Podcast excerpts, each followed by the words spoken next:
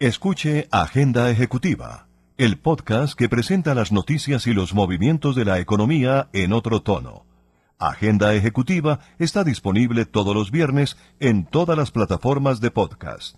Agenda Ejecutiva, una producción de Red Radial, Radio Sin Fronteras. Amables oyentes, cordial saludo. Soy Tito Martínez Ortiz. Bienvenidos a Agenda Ejecutiva.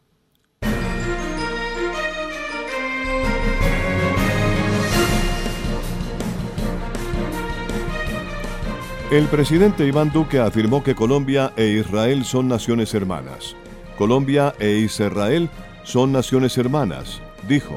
Lo que hemos construido a través de los años no es solamente una relación comercial, una relación de inversión. Compartimos principios como la defensa de la democracia, la seguridad como valor democrático y como bien público, y sobre todo la iniciativa privada como motor de desarrollo. Así que, presidente Isaac Herzog, gracias por recibirnos, por su hospitalidad y le reiteramos que lo esperamos en nuestro país. En esos términos, el presidente Iván Duque destacó la importancia de las relaciones entre Colombia y el Estado de Israel, tras la reunión que sostuvo con su homólogo de ese país, Isaac Herzog, en desarrollo de la visita que cumplió recientemente a esa nación y al respecto destacó que el Tratado de Libre Comercio permitirá, mediante el comercio y la inversión, fortalecer los vínculos entre los empresarios y las instituciones de ambas naciones, y anunció que su gobierno tiene como meta triplicar las exportaciones a Israel en los próximos años, con protocolos específicos y puntuales de admisibilidad. También confirmó no solo la apertura en Jerusalén de una oficina de Impulsa, la agencia de emprendimiento e innovación del gobierno colombiano, sino también anunció la posibilidad de contar con una delegación permanente de ProColombia, la entidad que maneja la delegación eh, de la imagen del país y promueve el turismo, las exportaciones y la inversión, ubicada en los principales puntos de comercio en Israel. Por su parte, el presidente de Israel, Isaac Herzog, dijo que ambos queremos incrementar el comercio entre nuestros países. Por ello, el acuerdo de libre comercio que ha liderado usted con Israel y que ha sido ratificado y que entró en vigor en agosto de 2020 representa un hito en nuestras relaciones y espero que el comercio siga creciendo para beneficio de nuestros pueblos. Luego de la reunión bilateral de los dos mandatarios en la Casa Presidencial Beit Hanasi en Jerusalén, el presidente Herzog destacó el buen momento de las relaciones entre Colombia e Israel, de la cual dijo que se han ido reforzando durante su mandato, señor presidente, y comentó que las buenas relaciones han llevado a una cooperación estratégica, por ejemplo, en el ámbito de la agricultura un gran valor estratégico para el pueblo de Israel y el pueblo colombiano, que comparten una relación profunda con la tierra. No permita que su marca se quede sola en el punto de venta. En Punto Marketing conocemos cómo interactuar con el consumidor final, diseñamos estrategias, hacemos impulso y tomas promocionales en grandes superficies, mayoristas y conocemos muy bien al canal tradicional. Haga contacto con nosotros vía WhatsApp al 315-545-3545. Marketing 30 años de experiencia con las mejores marcas del país.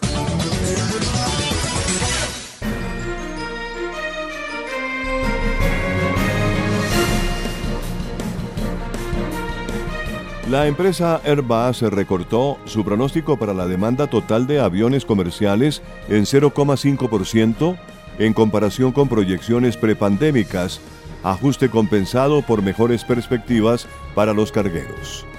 Tal como lo resaltó la agencia Reuters, Airbus actualizó el pronóstico en vísperas del Dubai Air Show, donde la industria, golpeada por la pérdida de crecimiento de dos años ante la pandemia, presenta sus planes en medio de la creciente presión por el cuidado del medio ambiente. Igualmente, la empresa dijo que esperaba un mercado total de 39.020 entregas de aviones de pasajeros en los próximos 20 años, cifra que se compara con las 39.213 eh, que predijo hace dos años en su último pronóstico. La estimación para aviones pequeños como el A320 fue esencialmente plana en 29.690 unidades, pero la perspectiva para los aviones de largo alcance que tradicionalmente dominan la región cayó 3,1%. Las previsiones, por otro lado, de la firma europea replican las de la estadounidense Boeing, que en septiembre de este año redujo su pronóstico de entrega a 20 años en 1% en comparación con el año 2019. Airbus emitió pronósticos ligeramente más débiles para los aviones medianos, un campo de batalla clave que incluye el A321 XLR.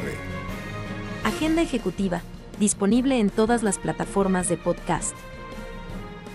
El proyecto Vías Inteligentes ITS, a cargo del Instituto Nacional de Vías, recibió el premio como mejor proyecto latinoamericano de sistemas inteligentes de transporte en el cuarto Congreso Iberoamericano ITS en el marco del Intertraffic México, en Ciudad de México. Con este proyecto de modernización de la infraestructura vial, el instituto busca garantizar condiciones de movilidad idóneas para los usuarios de las vías. Para el Gobierno Nacional es muy satisfactorio recibir esta noticia que evidencia el trabajo que desde el sector transporte venimos realizando para el desarrollo futuro de la infraestructura vial del país. Con este tipo de iniciativas honramos nuestro compromiso de trabajar permanentemente por conectar las vidas de los colombianos a través de infraestructura segura y moderna, siendo ahora un referente a nivel internacional, expresó el ministro del Transporte encargado Camilo Pavón Almanza. El proyecto Vías Inteligentes ITS es considerado uno de los despliegues tecnológicos más grandes y retadores en Latinoamérica. Busca cubrir 6.000 kilómetros de la red vial primaria con la instalación de cerca de 350 puntos de monitoreo a lo largo del país para capturar información en tiempo real de las condiciones de tráfico, seguridad vial y estado de la infraestructura con ello, los usuarios podrán reaccionar con suficiente antelación ante cualquier incidente que pueda ocurrir en la vía. Descarga gratis la aplicación Red Radial. Ya está disponible para Android y encuentras siempre una radio para tu gusto.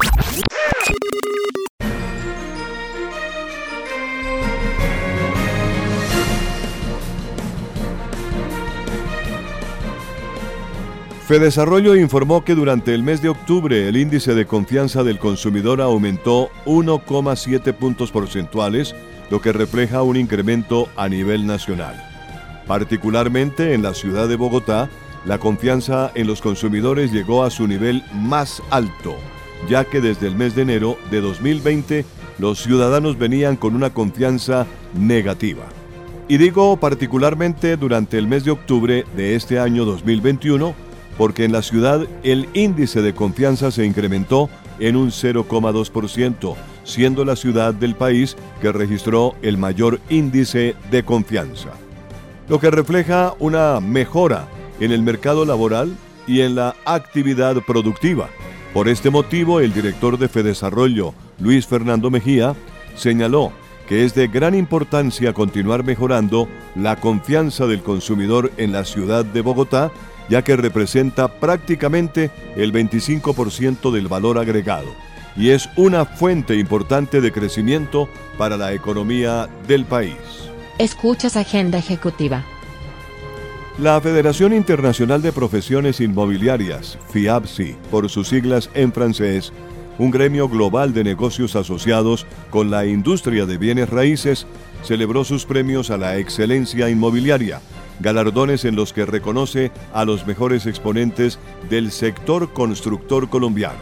En la vigésima tercera edición, realizada en el Hotel Winham de Bogotá, la PropTech Colombo Mexicana La House, que se llevó el premio FIAPSI 2021 al negocio inmobiliario del año, dijo que este destaca las jugadas empresariales más representativas, según reconoció el diferencial en el modelo de negocio del emprendimiento, los más de 135 millones de dólares que ha recaudado en inversión extranjera y su plan de expansión regional. En La House, trabajamos por la democratización de la vivienda en Colombia y América Latina, una misión que hacemos posible a través de la innovación tecnológica, las herramientas digitales y un servicio superior. Este tipo de reconocimientos nos animan a seguir cumpliendo esta tarea y ratifican los aciertos que hemos tenido en el año, advirtió Rodrigo Sánchez Ríos, el presidente y cofundador de La House. Es de destacar que para la edición de la cual estamos hablando, el cuerpo de jurados estuvo conformado por presidentes y directivos de la Lonja de Propiedad Raíz de Bogotá, el Consejo Colombiano de la Construcción Sostenible, la Sociedad Colombiana de Ingenieros y la Sociedad Colombiana de Arquitectos. Llegó la Tienda Express, el más espectacular programa de fidelidad para tenderos y consumidor final. La Tienda Express, módulo de mercadeo y radio promocional que se comunica con los tenderos a través de la radio. La Tienda Express, una realización de Punto Marketing Mayores informes en el 315-545-3545. Leonardo Bonet y la nota económica desde Washington. Johnson Johnson se dividirá en dos empresas al separar la división que vende Band-Aids y el antiséptico Listerine, entre otros productos, de la que fabrica equipos médicos y medicamentos de venta con prescripción. La empresa dio a conocer que la medida ayudará a sus nuevas divisiones a responder con mayor precisión y prontitud a las tendencias en sus respectivos sectores. La unidad que vende medicamentos y equipos médicos conservará el nombre de Johnson Johnson. Esa compañía venderá tratamientos como Darzalex, Erleada, Imbruvica, Stelara y Tremfía, así como equipos médicos para cirugía, ortopedia y oftalmología.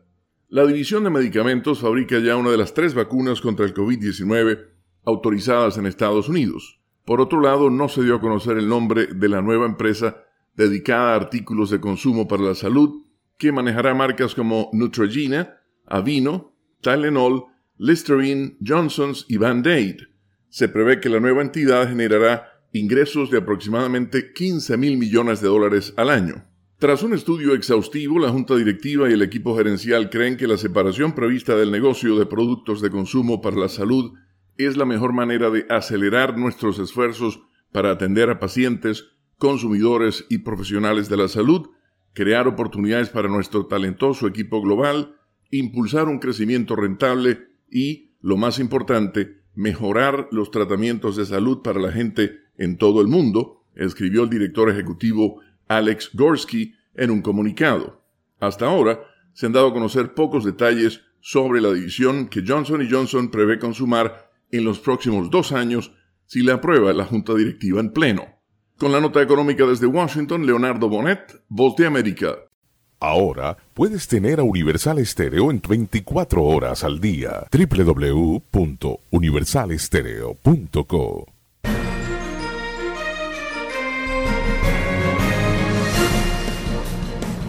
El grupo Gilinski quiere ahora comprar las acciones de la compañía Nutresa en efecto, esta semana que pasó, se supo que la compañía Nutresa, dueña de marcas colombianas reconocidas a nivel nacional e internacional, había recibido una propuesta de compra de sus acciones del grupo Gilinski.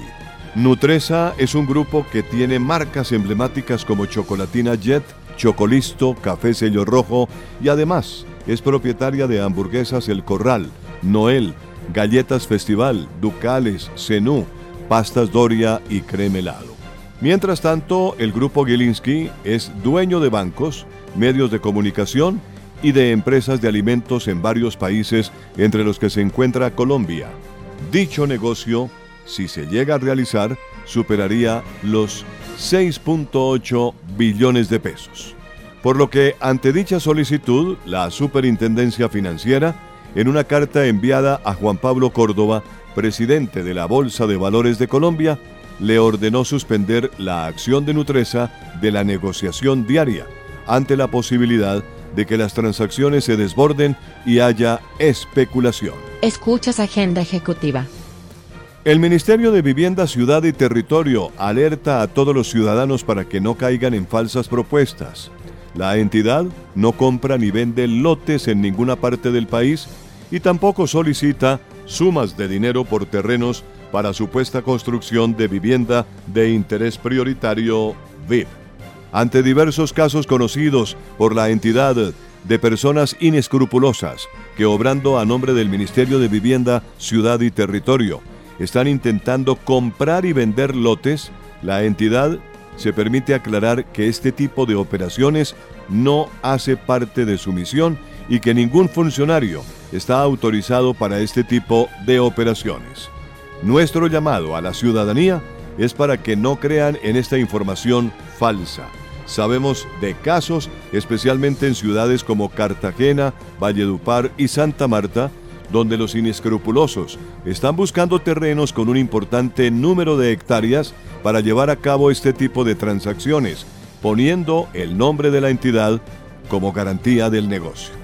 Los estafadores también estarían buscando incautos en ciudades como Medellín y Neiva, afirmó Jonathan Malagón, ministro de la Vivienda, Ciudad y Territorio. Por su parte, el Ministerio de Vivienda dejó claro que cede bienes fiscales a algunas entidades territoriales únicamente de manera gratuita para el desarrollo de proyectos que beneficien a la comunidad. En estos casos, la cesión no le cuesta un solo peso al municipio. Descarga gratis el aplicativo móvil Universal Estéreo. Ya está disponible para Android y te acompañaremos a donde vayas. Universal. Y ahora un toquecito de jazz para nuestra pausa musical. Wait a minute, this love started off so tender, so sweet. But now she got me smoking out the window. Have spent 35, 45,000 up in Tiffany's. Oh no! Got a badass kids running around my whole crib like it's Chuck E. Cheese.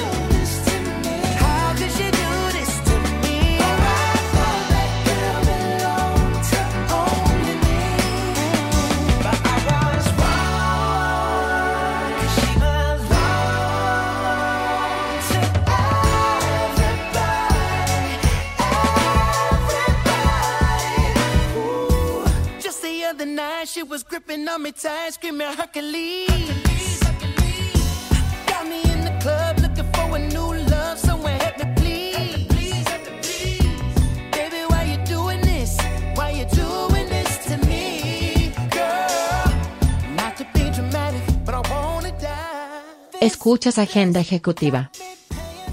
Un número sin precedentes de estadounidenses renunció a sus trabajos en el mes de septiembre pasado, lo que destaca cómo la persistente tendencia está socavando los esfuerzos de los empleadores para cubrir un nivel casi histórico de vacantes. Un récord de 4.400.000 estadounidenses dejaron sus empleos en el mes de septiembre, mostró el eh, viernes pasado la encuesta sobre puestos vacantes y la rotación, HALS por sus siglas en inglés, el Departamento del Trabajo. Mientras tanto, el número de posiciones disponibles se redujo en 10.400.000. Incentivados por aumentos salariales récord y otras atractivas condiciones laborales ofrecidas por empleadores desesperados por talento, los estadounidenses están dejando sus trabajos en masa.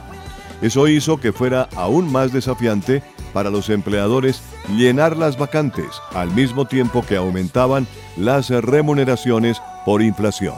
La tasa de abandono o el número de renuncias en el mes como porcentaje del empleo total aumentó a 3% en el mes de septiembre, también un récord desde el año 2000.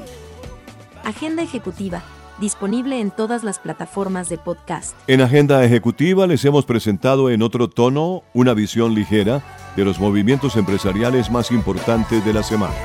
Soy Tito Martínez Ortiz y a nombre de Red Radial, gracias por su especial interés en nuestro resumen informativo. Hasta la próxima semana. Descarga gratis la aplicación Red Radial. Ya está disponible para Android y encuentras siempre una radio para tu gusto.